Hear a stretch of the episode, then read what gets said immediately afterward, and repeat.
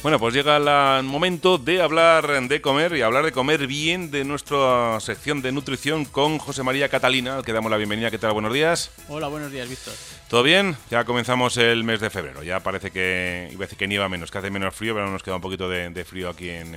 Vamos a ver si nos calentamos el cuerpo con buena, buena nutrición. ¿Qué nos traes hoy? A ver. Hoy vamos a hablar de edulcorantes.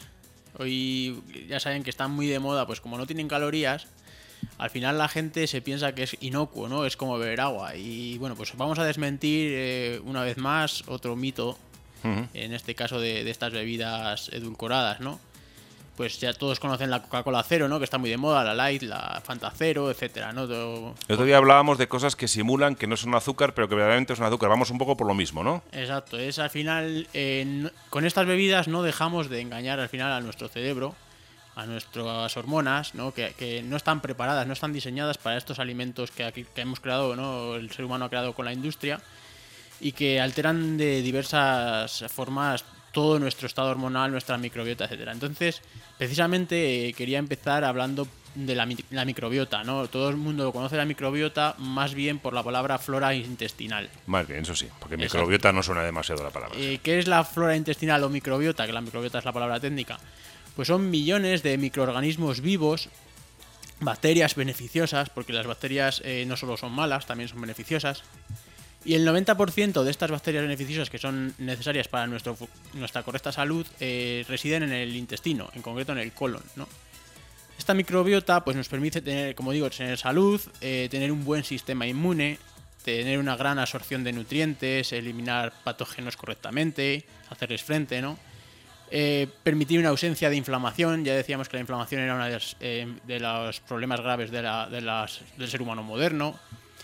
Eh, nos permite... Es un sistema, una estructura que está ahí donde el colon, digamos, que es como semeja, digamos, una vegetación que es la que regula todo eso, por así decirlo. Pegado a las paredes, ¿no? Digamos, sí, que es, un conjunto de, microbios buenos, ¿no? De microorganismos buenos que nos ayudan a, correcta, tener la correcta salud. Además, está conectado con el cerebro, se, se, le llama el eje intestino-cerebro a través de la microbiota y esto hace, pues eso, que, tengamos una gran salud. Entonces, eh, sabiendo un poco a grandes rasgos qué es la microbiota, eh, hay muchísimos estudios, muchísima literatura científica, cada vez más. Eh, al principio se hacía solo con ratas o con, o con ratones, ¿no? Pero ya se ha empezado a hacer también con humanos, hay bibliografía ya hecha con humanos, en las que aumentan de manera clara la microbiota, o sea, aumentan, perdón, interfieren al final, la, perjudican, ¿no? Digamos la alteran la microbiota eh, estos, estas bebidas edulcoradas, en concreto todos los edulcorantes. ¿Qué edulcorantes son los más peligrosos? Eh, sobre todo el acesulfamo K, que hablamos en el capítulo anterior, que ya tenían muchos, muchos eh, alimentos que parecían normales y al final contenían grandes dosis de estos químicos. El aspartamo es otro de, los edulcorantes más peligrosos, o la sacarina, ¿no? Esa es más conocida. Sí, esa es la más conocida. Y estos son los, los más peligrosos y los que más según toda esta literatura que digo científica, pues están eh, detrás de, estas alteraciones en la microbiota, ¿no? Eh, ¿Qué más eh, producen estas bebidas acalóricas, sin calorías, ¿no? y muy dulces? pues favorecen la prediabetes. Favorecen la prediabetes y la obesidad. ¿Por qué? Porque alteran la respuesta metabólica a la glucosa realmente, como decíamos, que, pues eh, alteran la microbiota, la microbiota también regula un poco todas lo que ingerimos, como el intestino, ¿no?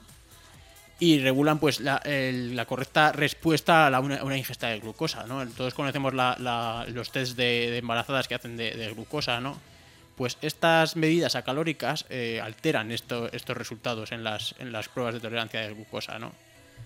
Em, ¿Qué bebidas tienen, sin dar marcas o dejar de darlas, pero qué son? Todos estos refrescos eh, pues, em, todo esto, de naranja, de limón, de cola, de todos estos. Todos conocemos y no sé si... O, o energizantes o todas estas historias, ¿no? Entonces, esto que toman los chavales, hay que parece que que igual les ponen que no tienen azúcar, pero tienen otro tipo de componentes. Sí, y, es que además ahora... que van en latas y compran en los donde los chuches, ¿no? Todo esto. Eh, bueno, chuches en todos lados se pueden Sí, sí, lo más conocido es la Coca-Cola cero, por, decirlo claramente, ¿no? Eh, pero sí es cierto que, eh, la moda esta de los edulcorantes, como son tan palatables, como son tan, tan agradables, digamos, ¿no? A, los, a, nuestros sentidos. Que saben bien, vamos. Sí, pues son eh, incluso 200 veces más, más dulces que el azúcar, el propio azúcar. Con 200 veces. Sí, sí, lo añaden incluso a bebidas azucaradas, es decir, estas bebidas que decías tú energizantes, les añaden que no se llaman así, pero vamos, entendemos con el sí, todos nos entendemos, ¿no? Estas que toma la gente cuando se siente un poco de bajón y te voy a tomarme un refresco de tal, ¿no? Es energizante. Pues además del propio azúcar, que tienen barbaridades eh, auténticas de azúcar, les añaden estos endulzantes artificiales, lo que hacen todavía que sea más potente el sabor dulce, pero también más potente el peligro al ingerirlos, ¿no? Y además es que se ha normalizado hasta tal punto que vas por la calle y cualquier chaval digo chaval porque es lo que me viene a la cabeza, ¿no? Porque generalmente es lo que más son de vida de chavales, sí, sí.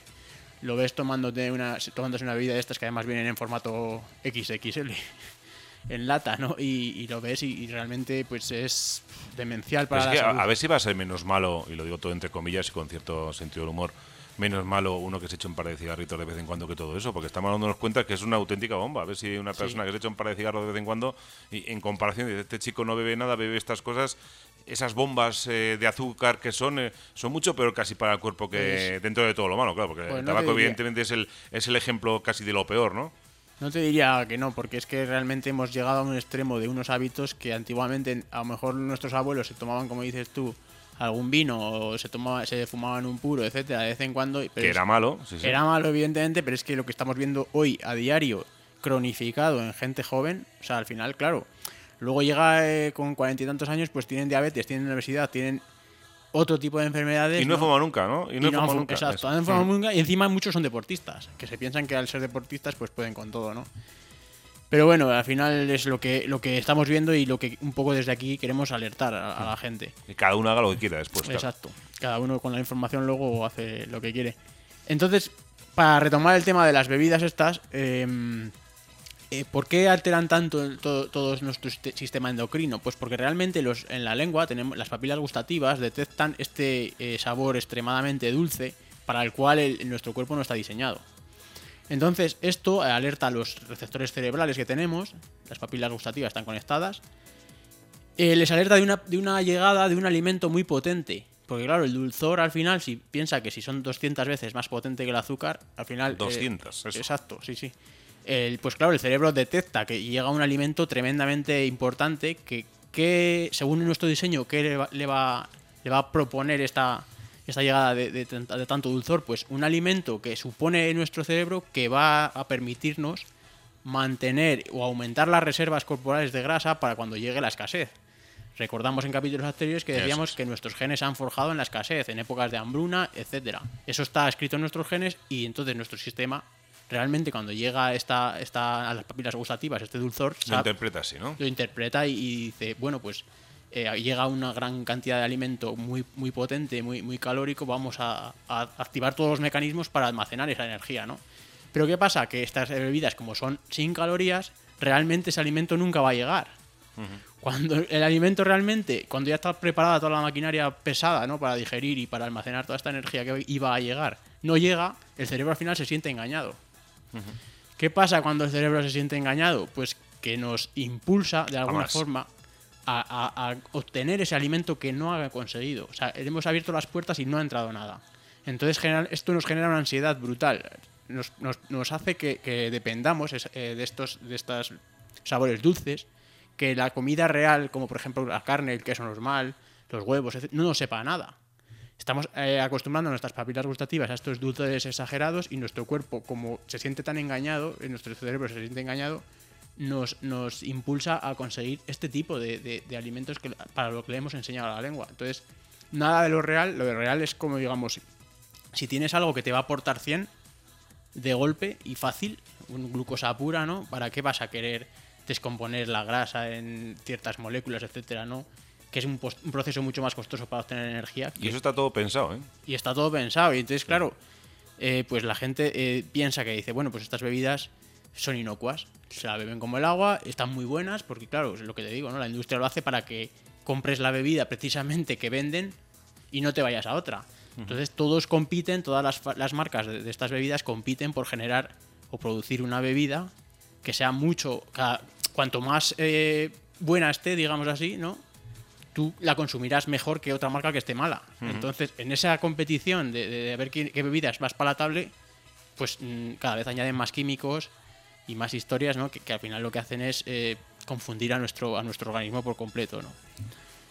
Eh, no sé cómo vamos de tiempo. Como pues ya vamos en la recta final prácticamente, así que... Pues eh, Yo sí que te quería decir una cosa antes que nada, que igual había que ampliar el catálogo de drogas blandas, porque tenemos muy claro que son las drogas duras, por supuesto, y las drogas blandas, eh, que si son los porritos, después el alcohol eh, y el tabaco se ha metido siempre en una adicción, pero como más tolerable, pero quizá dentro de esa adicción como el alcohol y el, y el tabaco, habría que meter muchas más cosas que no tienen alcohol y que no tienen tabaco. Porque para que porque eh, el alcohol y el tabaco tiene mala fama, todo el mundo lo sabe, pero bueno, es tolerado, lo que acabo de decir. Vamos, habría que ampliarlo un poquito. Por lo menos darlo a conocer y que la gente valorara lo que. Pues, a partir de ciertas cosas, lo que dan a los chavales, lo que les permites comer, incluso les jaleas, pues que no es tan bueno, ni mucho menos. Pues estoy totalmente de acuerdo, porque es que al final, eh, nosotros, eh, gente, cualquier persona joven, como hemos dicho, ¿no? que va por la calle con una bebida de estas eh, con aditivos de todo tipo, endulzantes de todo tipo, que le está perjudicando y le está perjudicando no solo en el momento, porque si una persona se la toma una en una ocasión no va a suceder nada, no, no va a morir.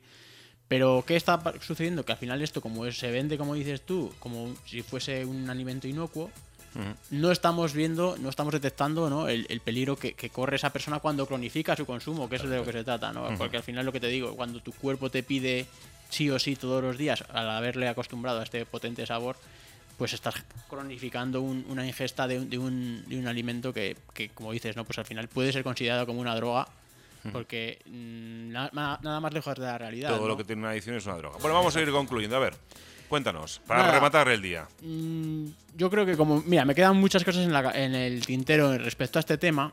Y quizás lo vamos a dejar para otra para un segundo capítulo. Exactamente, tú te lo organizas. Se me han quedado aquí que interrumpe circos, eh, ciclos circadianos también. De, Yo te interrumpo a ti tu explicación y eso interrumpe los. Bueno, pero al final es un poco una riqueza. Es una manera de digerir también mejor la información. ¿eh? Exacto. Eh, si vamos digeriendo, pues si, damos mucha información es como una tracona. Al final la gente no se tiene que volver a escuchar. Así que lo hacemos en varios capítulos. Sí, mejor porque nos queda, como te digo, nos quedan los ritmos circadianos que también interfieren en este tipo de vidas. Que son muy interesantes además. Problemas como el cáncer, que también hay ciertos estudios que, lo están ya, también con humanos, ¿eh? ya antes era con ratones solo, ahora ya también con humanos. Y también pues el tema de que, también engordan, que la gente se piensa que como que no tienen calorías, no engordan y realmente nada más lejos de la realidad sí que engordan. Y, y el próximo capítulo, como digo, pues aclararemos estas tres últimas cosas que hemos dicho así de, pasada y lo extendemos un poco más para que la gente tenga más información, si cabe.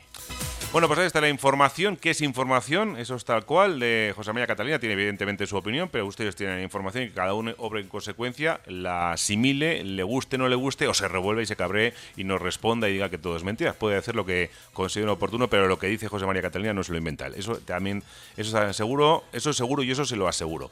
Muchas gracias y hasta el próximo miércoles. El próximo. que nos toque dentro de 15 días. ¿vale? Dentro de 15 días, exacto, seguimos con la parte 2. Ya lo está preparando José María Catella. Ahí, hasta ya tengo ya todo en la cabeza.